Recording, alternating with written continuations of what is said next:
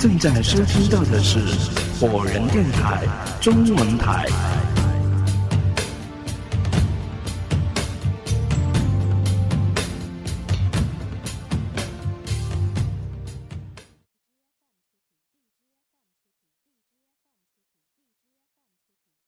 南天抬头一看，暗火的房间门推开了，他从里面走了出来。楼下的人都松了一口气。暗火还没有从楼梯上走下来，北斗就赶紧迎上去问道：“怎么样？你昨天晚上遇到那种情况了吗？”暗火望了北斗一眼，将目光移向前方。他发现此时大厅里的人都在注视着自己。很显然，所有的人都在等待着他的回答。暗火面无表情，望了众人许久，才讷讷地说：“没有。”他的这种反应，让大家十分迷惑。昨天晚上，他还一副不屑一顾的样子，认为夏侯生的故事绝对不会是真实的。如果今天他验证出确实如此，按道理说应该是十分得意才对呀。但是现在他这副模样，非但没有半点得胜的感觉，反而显得底气不足，不得不让人怀疑他是口是心非。北斗替大家问出了心中的疑惑：“你真的没有做那个噩梦吗？”暗火不再说话了，径直朝柜子走了过去，从里面拿出东西来吃，不再理会众人。似乎他在逃避这个问题。大家望了他一会儿，哥特无奈地说：“既然他说没有，那就是没有呗。我们现在可以跟夏侯先生的故事打分了。”夏侯申说：“恕我直言，他现在的状况让我认为只有两种可能性：第一，他做了噩梦，但是不承认。”第二，他昨天晚上回房之后，大概不愿意用生命来冒险，最后还是使用了那个保命方法。荒木舟走到了暗火的身边，问道：“真的是这样吗？是这两种情况之一吗？”暗火垂着头，嚼着一块午餐肉，他并没有做过多的解释。只是重复刚才的话。我没有做噩梦。荒木舟回过头来，对众人说：“我看不用再问了，情况大概就是跟夏侯生说的差不多。可是这件事情还是不清楚啊，我们到底该怎么跟夏侯先生的故事平分呢？”莱克问道。夏侯申说：“那就凭你们自己的判断和直觉吧。你们觉得是真的，那就是真的；你们要是不相信的话，那就当做虚构的故事就完了。那么就这样吧，我们现在就打分。”南天从柜子里面拿出笔和纸，准备挨着分给每个人。这个时候。他看到一个人从楼梯上走了下来，是徐文。昨天晚上他没有参加讲故事，今天又很久都没有下来，以至于大家都快忘记他的存在了。现在看他走了下来，才想起还有这么个人。徐文还是那副萎靡不振的样子，他看到众人聚集在一起。又看到南天手里拿着纸和笔，不禁觉得很奇怪，强打精神，问道：“你们白天都在讲故事？”“不是的，夏侯先生昨天晚上讲的故事，我们还没有打分呢。”“哦。”徐文应了一声，并不多问。他走到柜子前面。拿了一个面包和一盒牛奶，转身又回到房间里面去。走到楼梯口，他就像是想起了什么事情，回头问了一句：“你们晚上有没有遇到过什么怪事情啊？”大家都愣了一下。南天问道：“你，你说的是什么怪事？”徐文张了张嘴，低声的说：“哦，算了，没什么，大概只是巧合吧。”黄木舟带着不满的腔调说：“什么巧合？你把话说明白，别这么藏着掖着的好不好？”徐文迟疑了片刻，说道：“不知道是怎么回事，这两天晚上，我老是做同一个怪梦，然后就被这个可怕的噩梦给吓醒了。”夏侯申的头缓缓的抬起来，目瞪口呆着盯着徐文，他的表情和动作都凝滞了。其他的人吃惊的程度也不亚于夏侯申。龙马张口结舌的问道：“你你说清楚一些，这这这怎么回事啊？”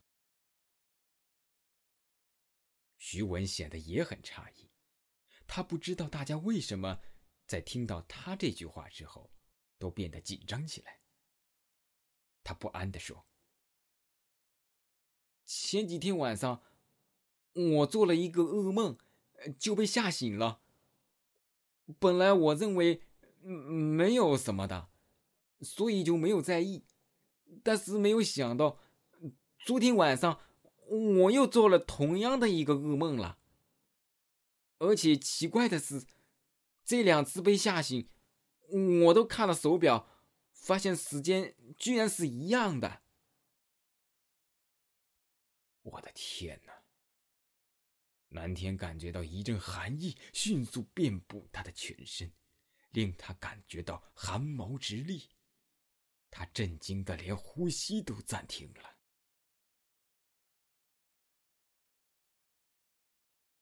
夏侯申的惊骇程度是南天的数十倍，他的眼睛几乎要瞪裂了，脸上的血色也退了个一干二净，整个身子开始微微发抖。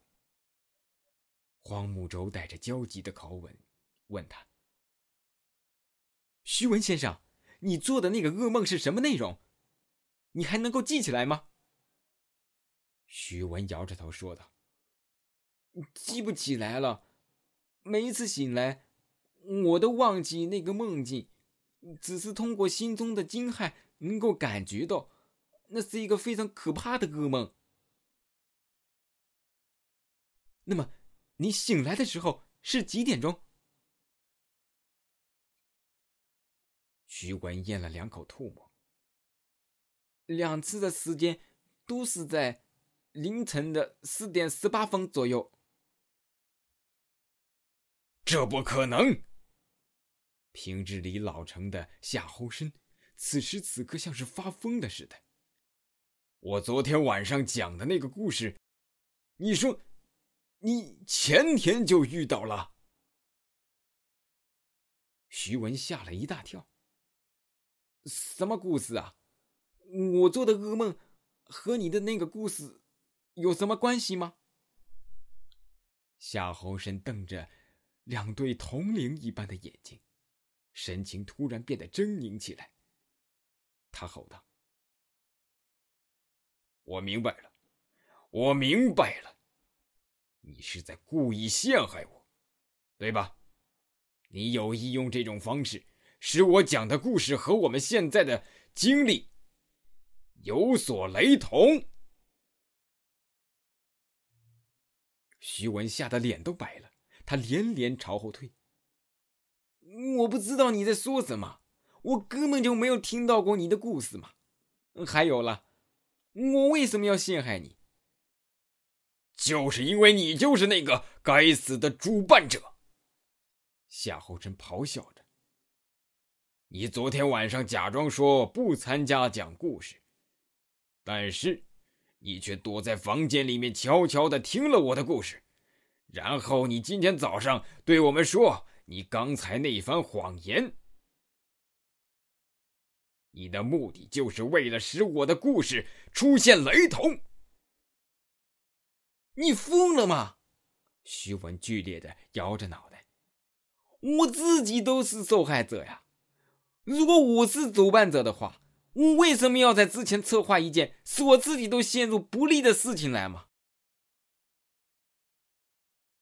那是你有意在迷惑我们，好让我们放松对你的警惕。最好的例子就是，你违反了规则。为什么没有像尉迟成那样被杀呢？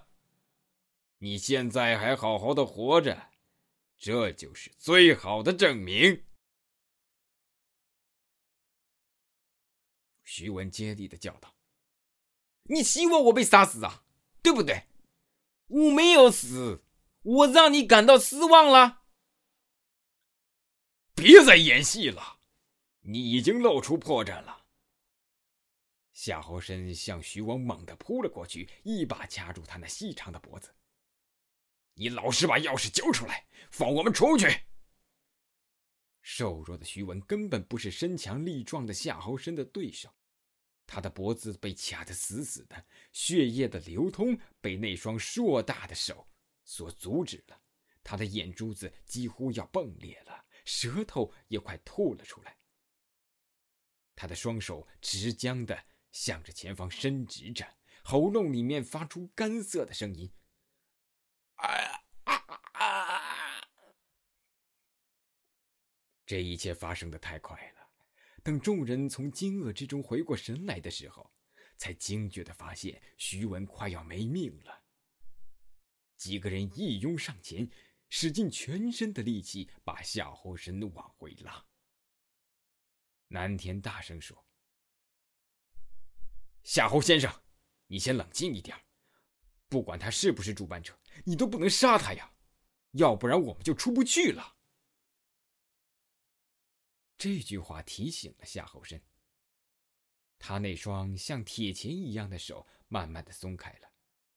徐文在几乎就要窒息的情况下逃过一劫，偏偏倒倒的朝后面退了过去。一下子撞到了墙上，瘫倒在地上，大口喘着气。南天对仍然恶狠狠的注视着徐文的夏侯申说：“你先冷静下来，别这么武断啊！你说徐文昨天晚上在房间里面偷偷听了你的故事，可是实际上我们在这里待了那么多天，早就应该清楚。”在房间关上门的情况下，根本不可能听到下面说话的。没错呀，白晶证实，我早就试过了，房间的隔音效果很好的，只要把门关上，连门口有人说话都听不清楚，更别说楼下了。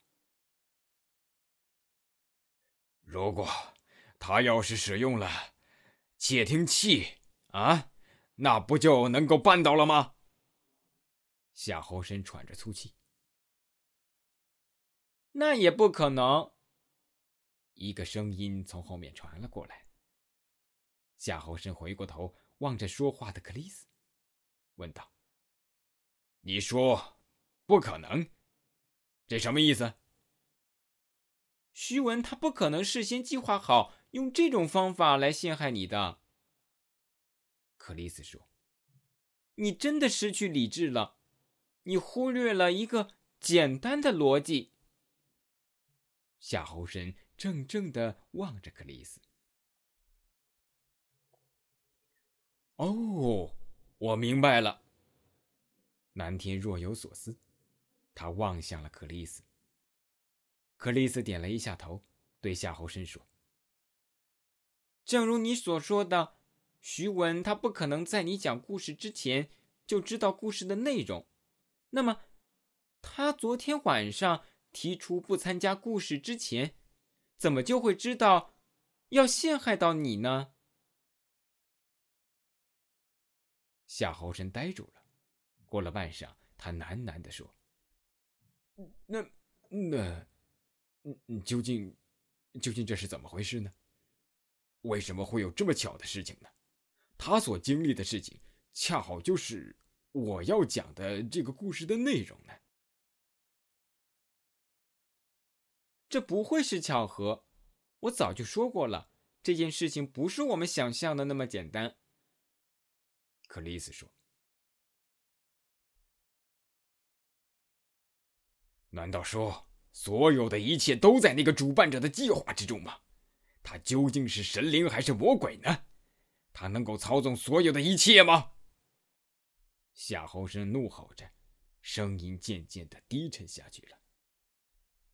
如果真是这样的话，不管我们怎么挣扎，也逃不过死亡的命运。夏侯生的话让南天的心重重的往下一沉。是啊，目前发生的事情。简直可以用匪夷所思来形容。难道混迹在我们中间的，真的是一个来自地狱的魔鬼吗？